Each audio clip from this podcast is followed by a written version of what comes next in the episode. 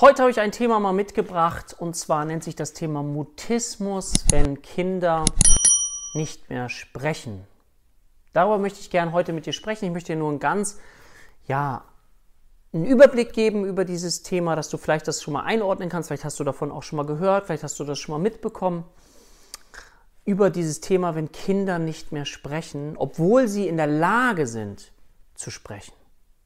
Mein Name ist Dirk Dirk Schippel, ich bin Inhaber der HPA Heilpraktiker Akademie Deutschland und freue mich mal auch über so ein Thema mit dir zu sprechen. Ich habe ja häufig sehr viele Erwachsenen-Themen. Jetzt mache ich mal so das ein oder andere Kinderthema. Wenn dir diese Videos gefallen, wäre ich dir sehr dankbar, wenn du dem Ganzen einen Daumen nach oben gibst, dem Video unseren Kanal abonnierst, dann verpasst du nichts mehr und wenn du auch etwas in die Kommentare schreibst. Hast du das schon mal mitbekommen? Hast du davon schon mal gehört? Kennst du diesen Begriff des elektiven oder auch selektiven Mutismus? Also in bestimmten Situationen, wenn Kinder nicht mehr sprechen, obwohl sie sprachlich in der Lage sind zu sprechen. Ja, da nehme ich dich mal mit. Ich habe mir ein paar Notizen gemacht, mm, damit ich nichts vergesse. Also, Stell dir vor, okay, Kinder verlassen eine vertraute Umgebung. Also häufig passiert das, wenn die zum Beispiel Kindergarten nachher sind oder wenn sie in die Schule kommen, dass es möglicherweise dazu kommen kann, dass sie nicht mehr sprechen.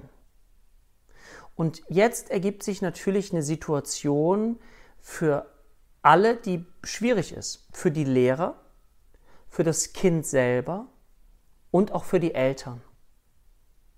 Und es gab mal eine Zeit, da hat man gesagt, ähm, man muss die Kinder dann eher zwingen. Also die müssen jetzt einfach, was soll denn das? Warum sprechen die denn nicht? Das kann ja wohl nicht wahr sein. Ähm, und man hat versucht, mit Druck zu agieren. Das funktioniert aber nicht. Ja? Und stell dir so ein Kind vielleicht mal vor, wie es in der Schule ist. Nennen wir das Kind einfach jetzt mal kurz Anna.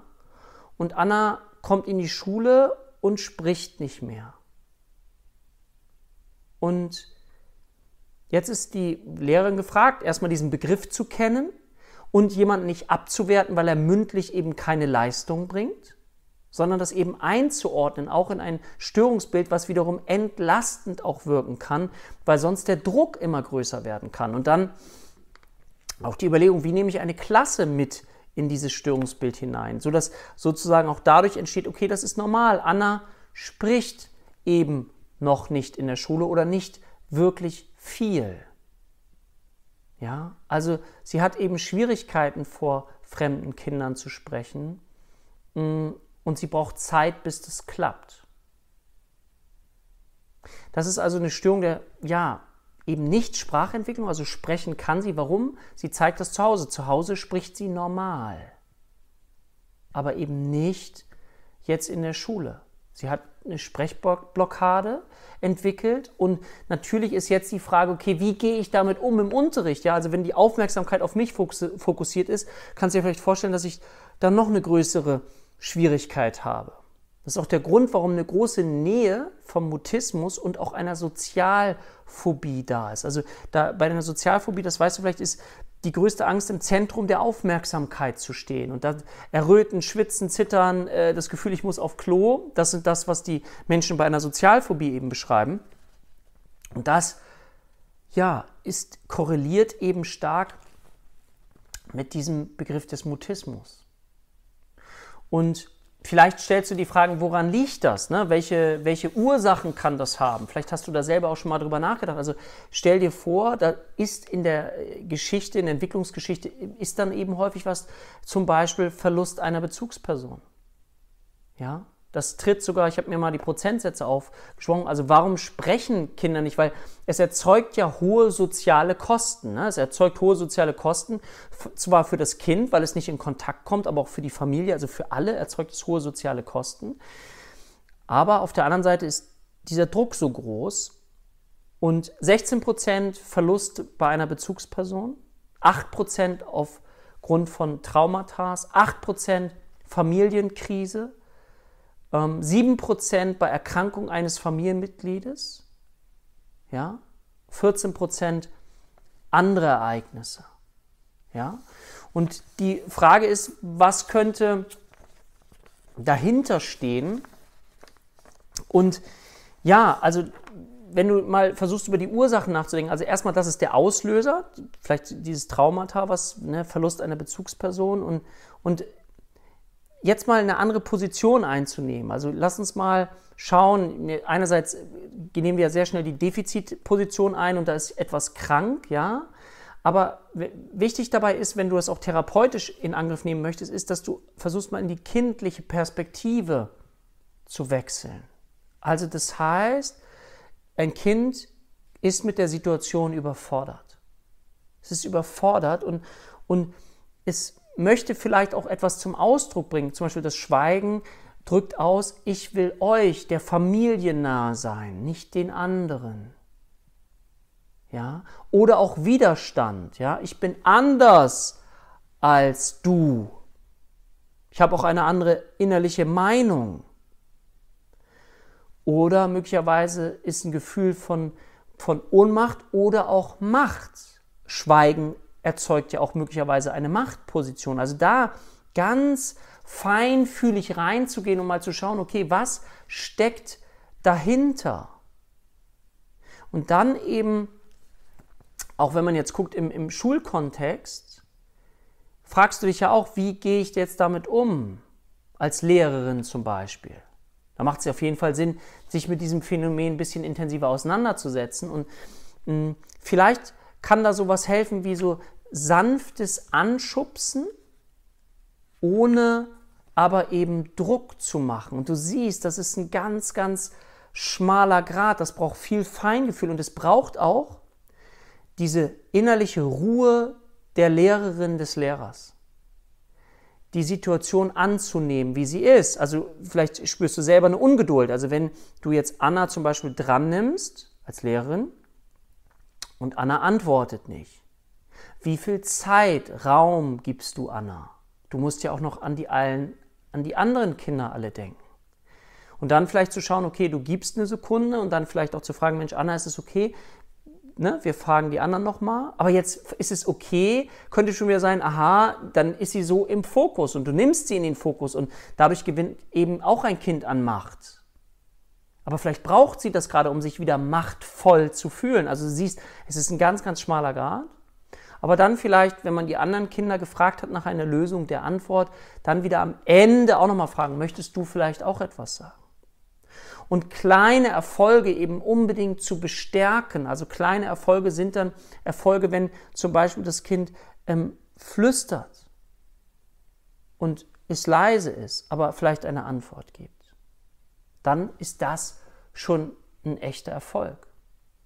Eltern haben häufig das Thema, dass sie am liebsten ihrem Kind eine Frist setzen möchten, bis wann es wieder zu funktionieren hat. Und das ist häufig sehr, sehr schwierig. Das lässt sich eben nicht festlegen, das lässt sich nicht terminieren.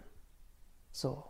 Und dann geht es darum, weil man zu Hause vielleicht als Elternteil das ja gar nicht mitbekommt und ganz verwundert ist, was passiert denn jetzt hier? Also bitte überlege auch, dass die Eltern auch eine wichtige Bezugsgröße in der Therapie sind, weil die ja auch völlig verunsichert sind und fragen, was passiert jetzt hier gerade mit unserem Kind? Weil zu Hause spricht es normal. Zu zu Geschwistern im Kindergarten spricht es auch, aber zu den anderen eben nicht. Und dann aber Worte finden, wenn das Kind in, in der eigenen Welt ist, mit den eigenen Empfindungen, mit dem Druckgefühl, wieder ein Stückchen in die Außenkommunikation zu kommen. Zum Beispiel, indem man versucht, Dinge zu vereinbaren, dass ein Kopfnicken oder ein, ein Kopfschütteln schon die erste Form der Kontaktaufnahme ist. Oder dass das Kind vielleicht etwas aufschreibt oder dass es möglicherweise zu Hause etwas auf Tonband aufnimmt. Ja?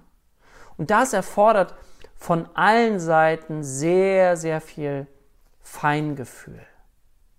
Weil, wie gesagt, die Sprache, das Sprechen, der Intellekt ist überhaupt nicht beeinträchtigt. Also es ist jetzt keine Störung des Sprechens und der Sprache, eine andersartige Entwicklungsstörung, warum sich jemand nicht traut, weil er vielleicht stottert, lispelt oder die Worte nicht zusammenkriegt, das ist nicht das Thema, sondern es passiert etwas anderes, dass ich mich innerlich zurückziehe. Deswegen denkt bitte auch ein bisschen an die Sozialphobie, dass ich nicht in Kontakt gehen kann.